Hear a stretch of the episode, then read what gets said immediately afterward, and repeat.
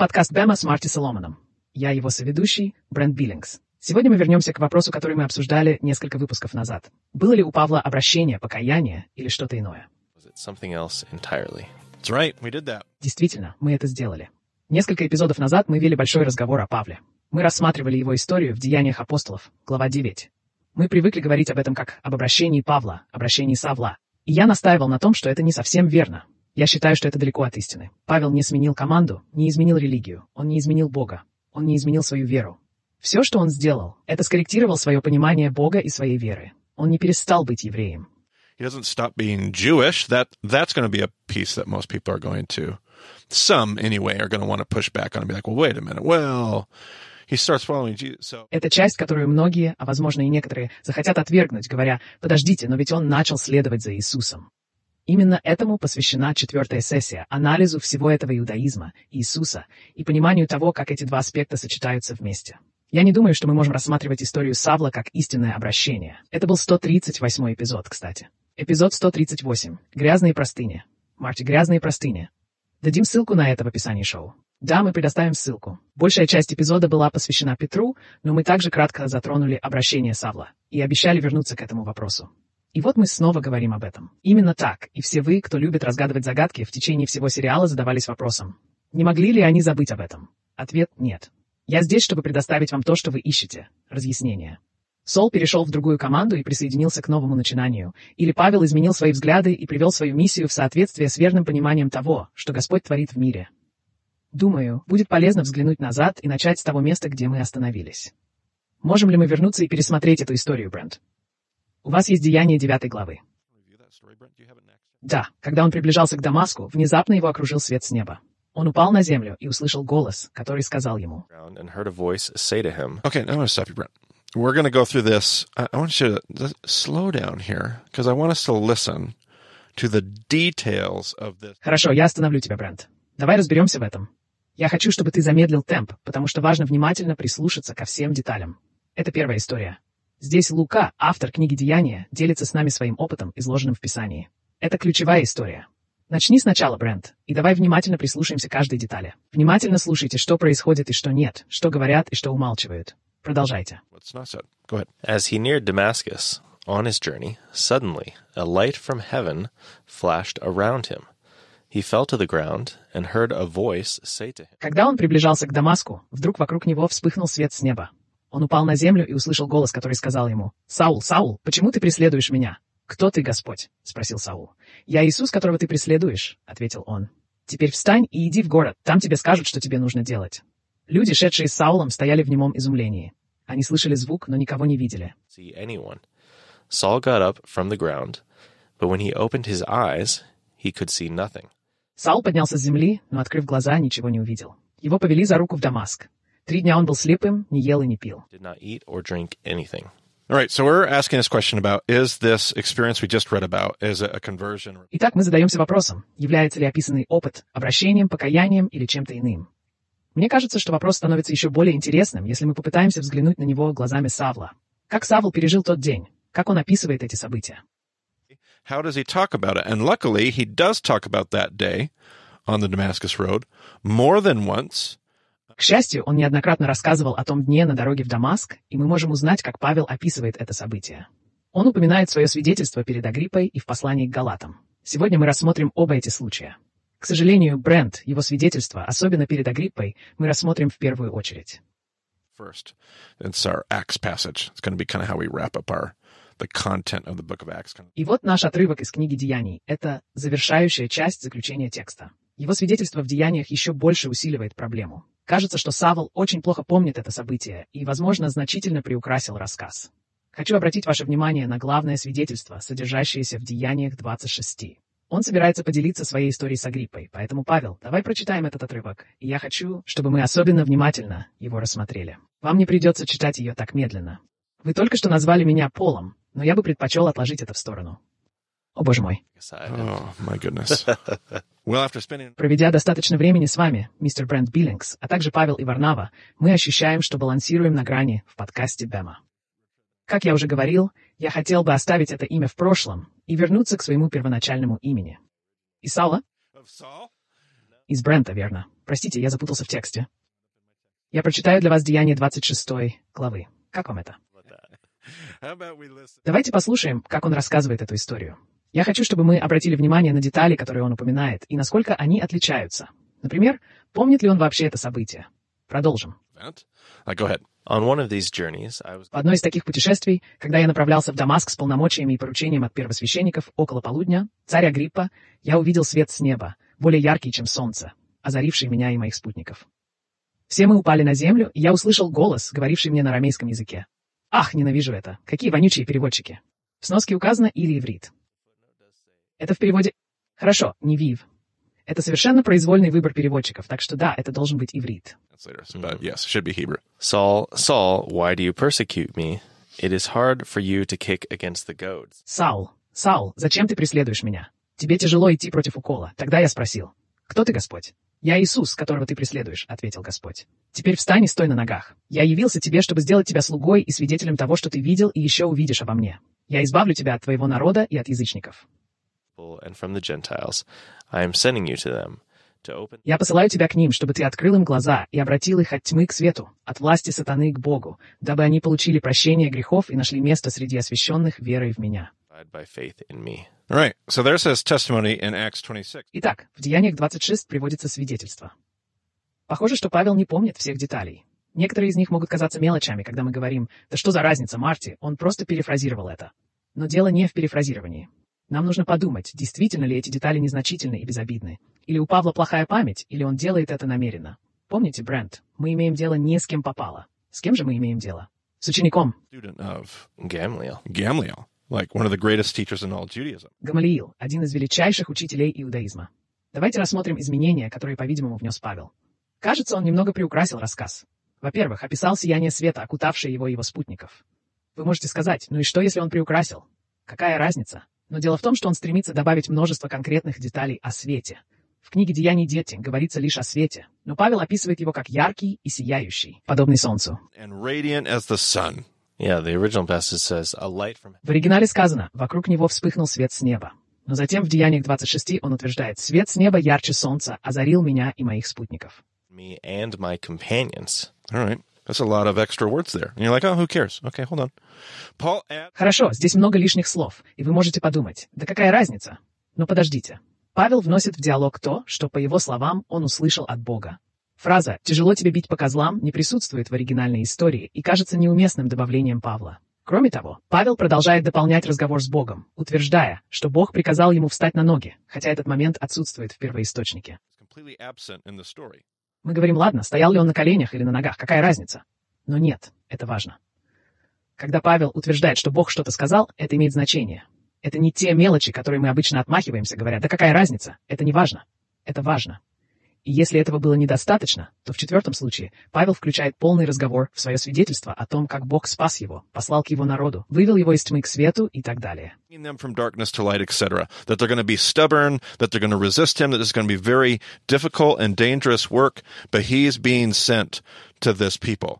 Они будут упрямыми, будут сопротивляться ему. Это будет очень трудной, опасной задачей, но он послан к этому народу. В Деяниях 9 такого нет. Типичный апологет скажет, ну Бог действительно это сказал, а Лука просто не включил это в рассказ Деяний 9, но Павел сообщает нам эти подробности. Это вполне возможно, но в Деяниях 9 об этом не упоминается. in Acts 9. And I don't want to think like a Western apologist. I want to think like an Eastern Jew, which means I'm Я не хочу думать как западный апологет. Я хочу думать как восточный еврей. Это значит, что я буду задавать вопросы вроде «что здесь происходит?» Павел – лжец, чьи штаны горят. Или есть какие-то другие варианты, Брент? Возможно, в тексте что-то есть. There's something in the text. It's in the text. Это текст, дамы и господа. Первая подсказка может быть связана с фразой о кознях. Вспомните эту фразу. Тебе трудно ударять козлов. Для тех, кто не в курсе, я сам не знал, несмотря на то, что вырос в сельской местности на юге Айдаха, что такое козлы. Козел – это инструмент для стимулирования движения крупного рогатого скота. Его используют, чтобы подталкивать животных, в том числе и другой домашний скот. Or other livestock. To kick against the goads would be an expression of fighting against where God is trying. Борьба с козлами означает сопротивление тому, куда Бог стремится вас направить. В еврейской культуре идея борьбы с козлами часто обсуждается в контексте одного пророка. В истории евреев существует пророк по имени Брент, который известен своей борьбой с козлами. Фактически, на нашем втором занятии мы упоминали, что он был единственным пророком, ведшим себя таким образом. Он считается худшим пророком в истории пророчеств. Кто он? Полагаю, что это Иезекииль. Нет, Иезекииль выполнил все, что ему велел Бог. Иезекииль — это мой следующий отрывок, и я решил, что это именно то, что нужно. Ты не можешь туда идти. Нет, нет, нет. Кто был тот пророк, который не выполнил волю Божью? Каждого пророка Бог посылает с определенной миссией, и хотя им это может не нравиться, они все равно выполняют ее. Но был один пророк, который сказал, черт побери, нет. Иона был единственным пророком в Танахе, который не последовал прямому призыву Бога. В иудейской традиции он известен как пророк, который бил по козлам. Возможно, Павел имел в виду «я был как Иона, я был как Иона». Подумайте, Брэд Биллингс, сколько времени Иона провел в чреве рыбы? Чем покрыты рыбы? Чешуя. Представьте, что вы оказались внутри рыбы. Какие ощущения вы бы испытали? Что бы вы чувствовали на протяжении трех дней? Будет очень темно. Марти, ты не подумал, что можно ослепнуть от такой темноты? Эффективная слепота — это да. Хорошо. Сколько дней был слеп Саул Брент? Когда это было сделано, нам рассказали, что выпало из его глаз. Интересно.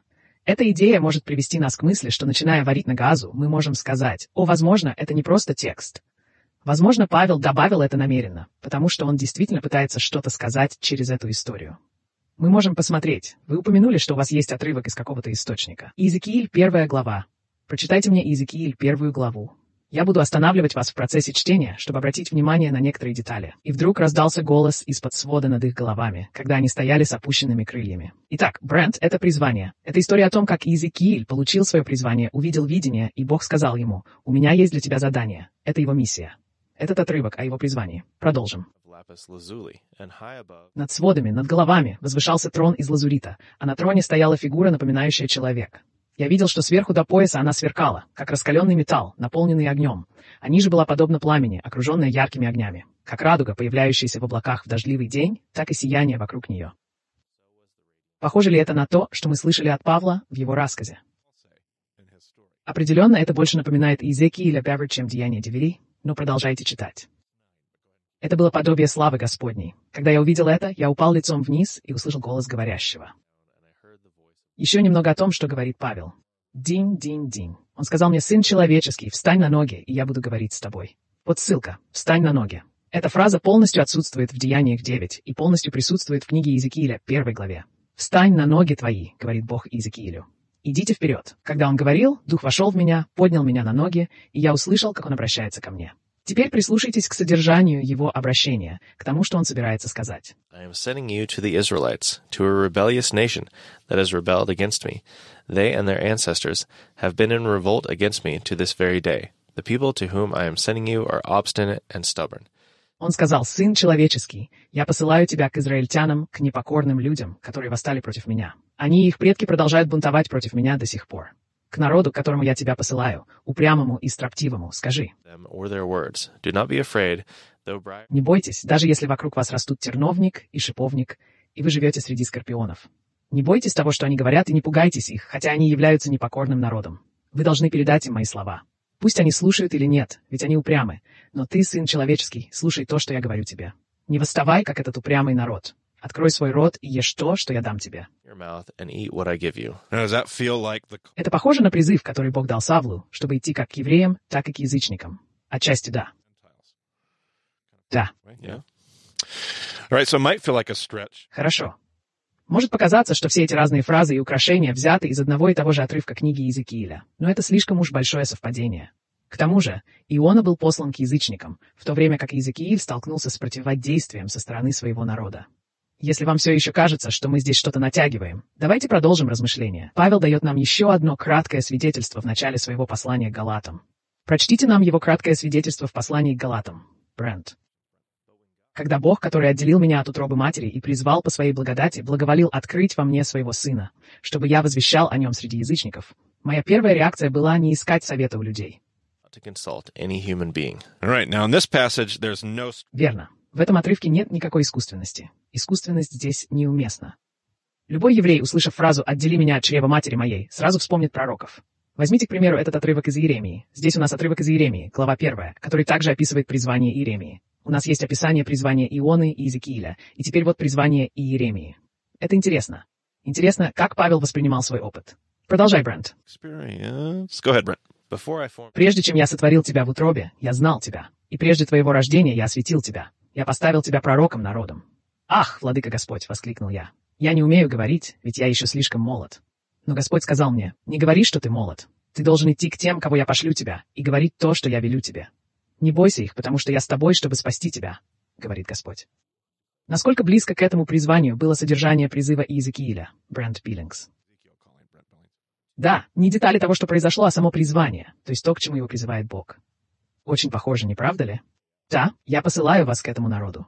Не бойтесь их и того, что они сделают с вами, потому что я защищу вас. Я спасу вас. Хорошо, а теперь давайте обратимся к Исаии. Посмотрим, где у нас Исаия 40 глава. Какой у нас там стих? 49. Глава 49. 49, начиная с 5 стиха. Хорошо. Verse 5. All right. And now the Lord says, He who formed Господь говорит, «Тот, кто сотворил меня в утробе, чтобы я был его рабом, чтобы возвратить Иакова к нему и собрать Израиль для себя, ибо я уважаем в очах Господа, и мой Бог — моя крепость». Он говорит, «Слишком мало для тебя быть моим слугой, чтобы восстановить племена Иакова и вернуть сохраненных мною израильтян. Я сделаю тебя светом для народов, чтобы мое спасение распространилось до концов земли». Это похоже на должностную инструкцию, описывающую, как будет выглядеть служение Павла. Вот она. Теперь, думаю, становится ясно, как Павел понимал свое призвание в тот день на дороге в Дамаск.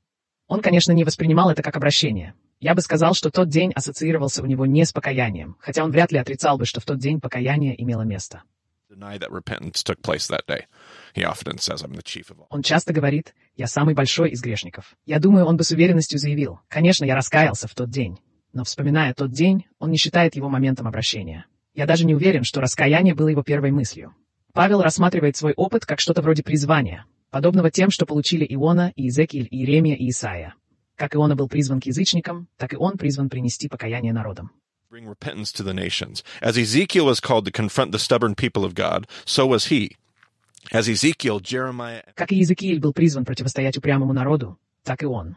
Как и Иезекииль, Иеремия и Исаия возвещали свет в мир тьмы, так и Павел присоединился к ряду пророков, призванных Богом напомнить его народу о их миссии быть царством священников и светом для язычников.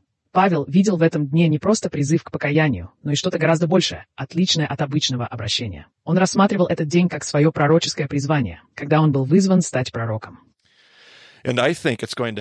Я считаю, что для правильного понимания этой истории нам следует смотреть на нее так же, как и Павел. Ведь если мы начнем бездумно обсуждать обращение, то возникнет множество странных и абсурдных теологических теорий о евреях.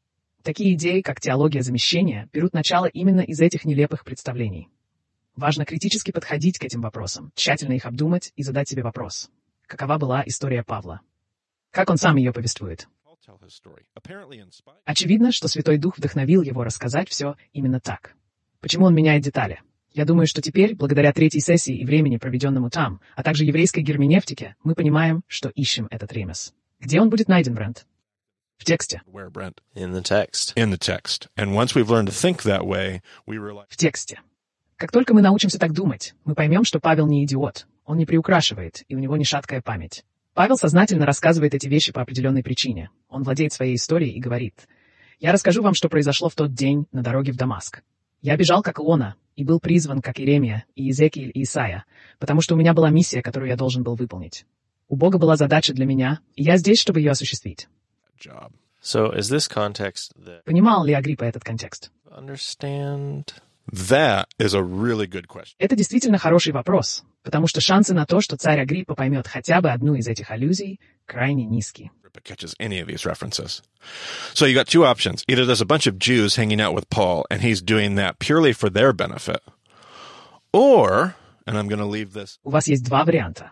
Либо Павел тусуется с группой евреев и делает это исключительно ради их блага, либо я оставлю этот вопрос открытым, виноват Брент Биллинг, дамы и господа. Возможно, происходит что-то иное, что мы увидим в течение четвертой сессии, когда все апостолы будут действовать. throughout session four. And by the time we close up session four in the book of Revelation, you're going to now see this happen. К тому времени, как мы завершим четвертое занятие по книге Откровения, вы увидите, как это происходит с каждым апостолом. Они верили в силу контекстуализации текста, даже если аудитория не осознает это. Ведь большинство наших слушателей никогда не сталкивались с подобным. Никто не связывал это с пророчествами Иеремии или Исаии. Только очень немногие из нас. Я сам не понимал, пока кто-то не соединил эти точки для меня. The dots for me. Somebody taught me how to think from a Jewish perspective. All of a sudden, I'm reading these stories differently. So it's not because the audience Кто-то научил меня мыслить с еврейской точки зрения, и внезапно я стал по-новому воспринимать эти истории. Не потому, что аудитория это понимает, а потому, что она верит. Вложив слова Бога в свой контекст, можно обнаружить в них увлекательную силу, отсутствующую в их собственной логике, разуме и словах. Если они научатся применять Писание на практике, внедрят его в свои письма и речь, то эти слова смогут сделать то, что их собственные слова не в силах. Мы обсудим это более подробно на четвертом занятии. Тема оказалась не такой сложной, как я предполагал.